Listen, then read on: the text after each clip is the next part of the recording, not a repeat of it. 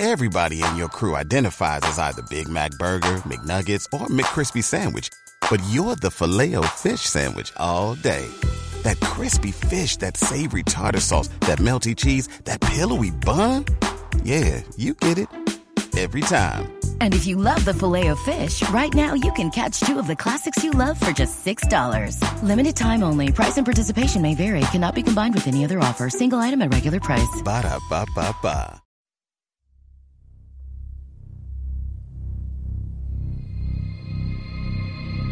La historia que vais a conocer hoy me la contó un buen amigo mío hace mucho tiempo.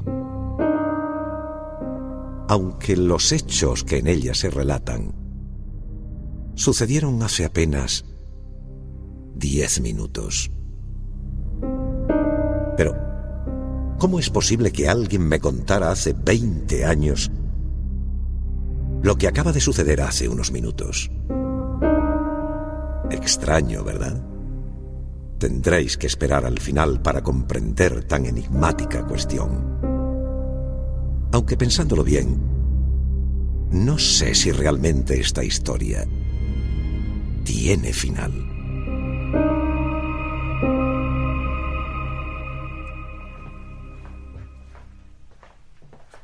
Bueno, aquí tienen las llaves. Oficialmente son los nuevos propietarios. Muchas gracias. Por fin, cariño, la casa de nuestros sueños. Nuestro pequeño palacio. Con los muebles pueden hacer lo que quieran. Llevan aquí desde que se construyó la casa y de eso hace ya... ¿Quién es el hombre del cuadro? Porque es un hombre, ¿no? Silvia se refería a un lienzo que estaba colgado justo encima de la chimenea. En él, bajo un inmenso cielo azul y un sol radiante, cobijado a la sombra de un viejo roble y asomando por detrás del tronco, se intuía la figura de un misterioso hombre que parecía tener una pala entre sus manos. ¿Está usted segura de ver ahí un hombre? Sí, justo detrás del árbol. ¿No lo ve? Asoma la mitad del cuerpo. Es extraño. Un día tan bonito y esa sombra ahí. No sé, no me gusta.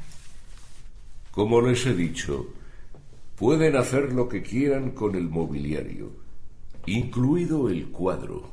Cariño, deja de mirarlo. Si no te gusta, lo quitamos y ya está. En fin, yo les dejo. Ya ha oscurecido y parece que habrá tormenta. Venga, le acompaño.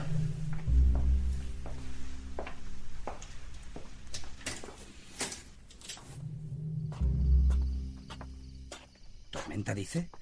Pues a jurar por las estrellas del cielo, dudo mucho que caiga una sola gota. Hágame caso. Habrá tormenta.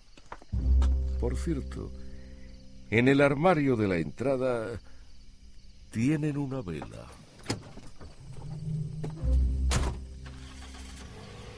El casero, montado en su coche, salió de la finca atravesando la oxidada puerta de la entrada, perdiéndose lentamente en la oscuridad de la noche. ¿Una vela? ¿Y para qué quiero yo una vela? ¡Qué personaje!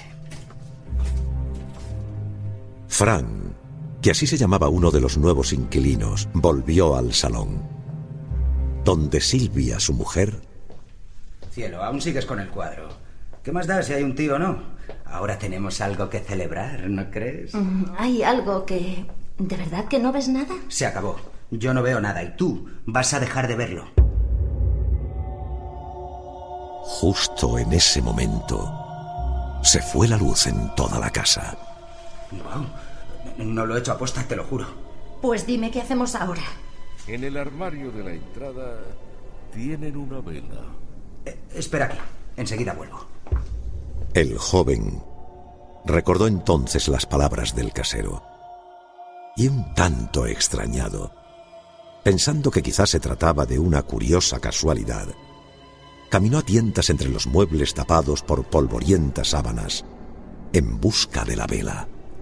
Vamos a ver. El mueble de la entrada, el mueble de la entrada. Pues debe ser este, porque solo hay uno. ¿Qué pasa? ¿Te quieres abrir? La madre que... ¿Y la maldita llave? No era capaz de abrirlo. Mientras buscaba la llave en un pequeño aparador, la puerta del armario se abrió sola.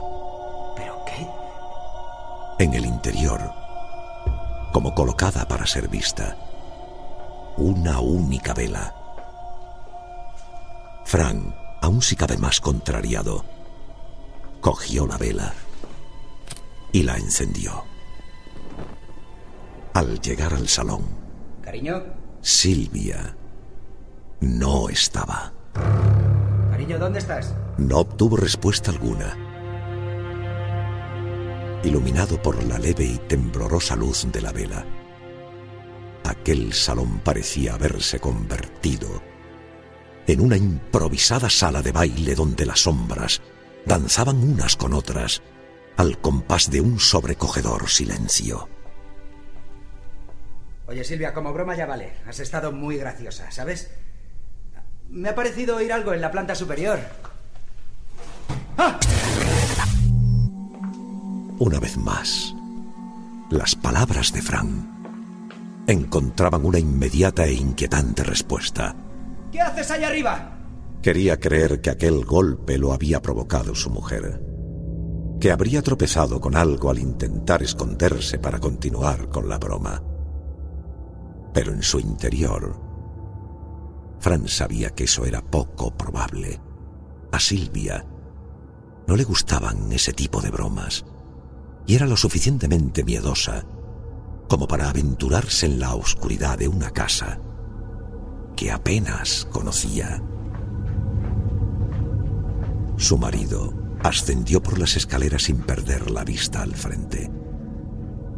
Cada segundo que pasaba era una prueba más de que algo extraño estaba sucediendo. Con la respiración contenida, desde arriba, casi de reojo, le pareció ver algo que cruzaba por el hall. Ha sido una sombra. Solo una sombra. Quizás un efecto óptico provocado por la luz de la vela proyectada sobre los barrotes de la barandilla. O quizás alguien más estaba allí con él y con su mujer. Tranquilízate. Respira hondo. Respira hondo. Silvia, esto ya no tiene gracia. Un ruido extraño venía del salón. Algo parecía ser arrastrado, tirón a tirón, lentamente. ¿Estás ahí? ¡Silvia! Joder, dime que estás ahí abajo.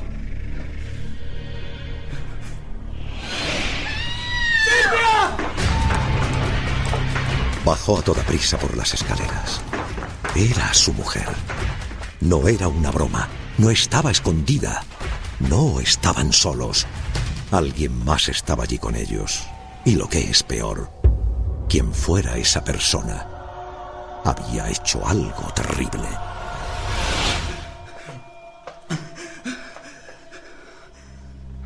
Silvia. Fran vio un reguero de sangre que conducía directamente a la chimenea. Y en el interior de la misma, alguien tembloroso parecía estar agazapado, cubierto con una sábana ensangrentada. Cariño. Se acercó muy despacio. Instintivamente, Fran alzó la vista y clavó su mirada en el cuadro que tanto había llamado la atención de su mujer. No. No podía creer lo que veían sus ojos. Es imposible. Se acercó aún más para asegurarse de lo que estaba viendo. Ahora, el que temblaba era él.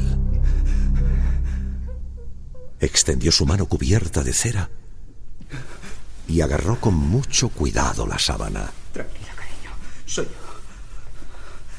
¿Qué ha pasado?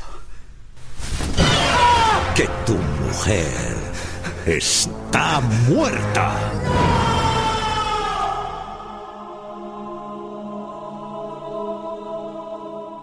Sí, querido Frank. Tu mujer está muerta, al igual que tú. Y ha sido un auténtico placer hacerlo con mis propias manos. ¿Recordáis el cuadro? Ya sabéis, cielo azul, un roble y una extraña sombra que parecía ser un hombre con una pala.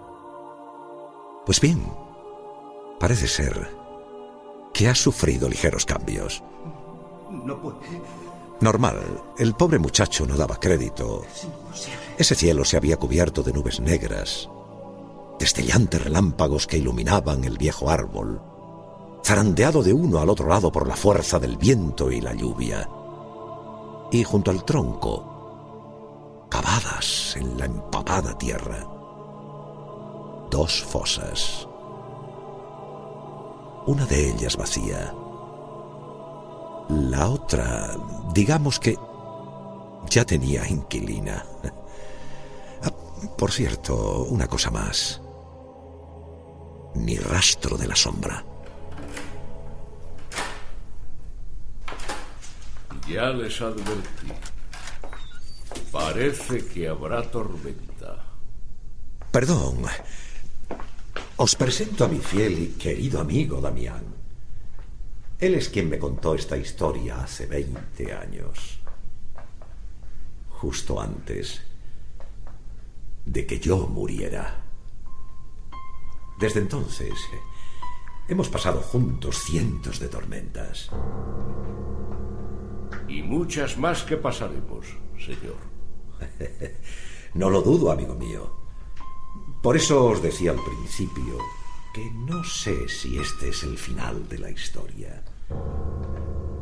Quizás el verdadero final llegue para vosotros junto a la próxima tormenta. What if you could have a career where the opportunities are as vast as our nation, where it's not about mission statements, but a shared mission? At U.S. Customs and Border Protection, we go beyond to protect more than borders from ship to shore, air to ground. Cities to local communities, CBP agents and officers are keeping people safe. Join U.S. Customs and Border Protection and go beyond for something far greater than yourself. Learn more at cbp.gov/careers.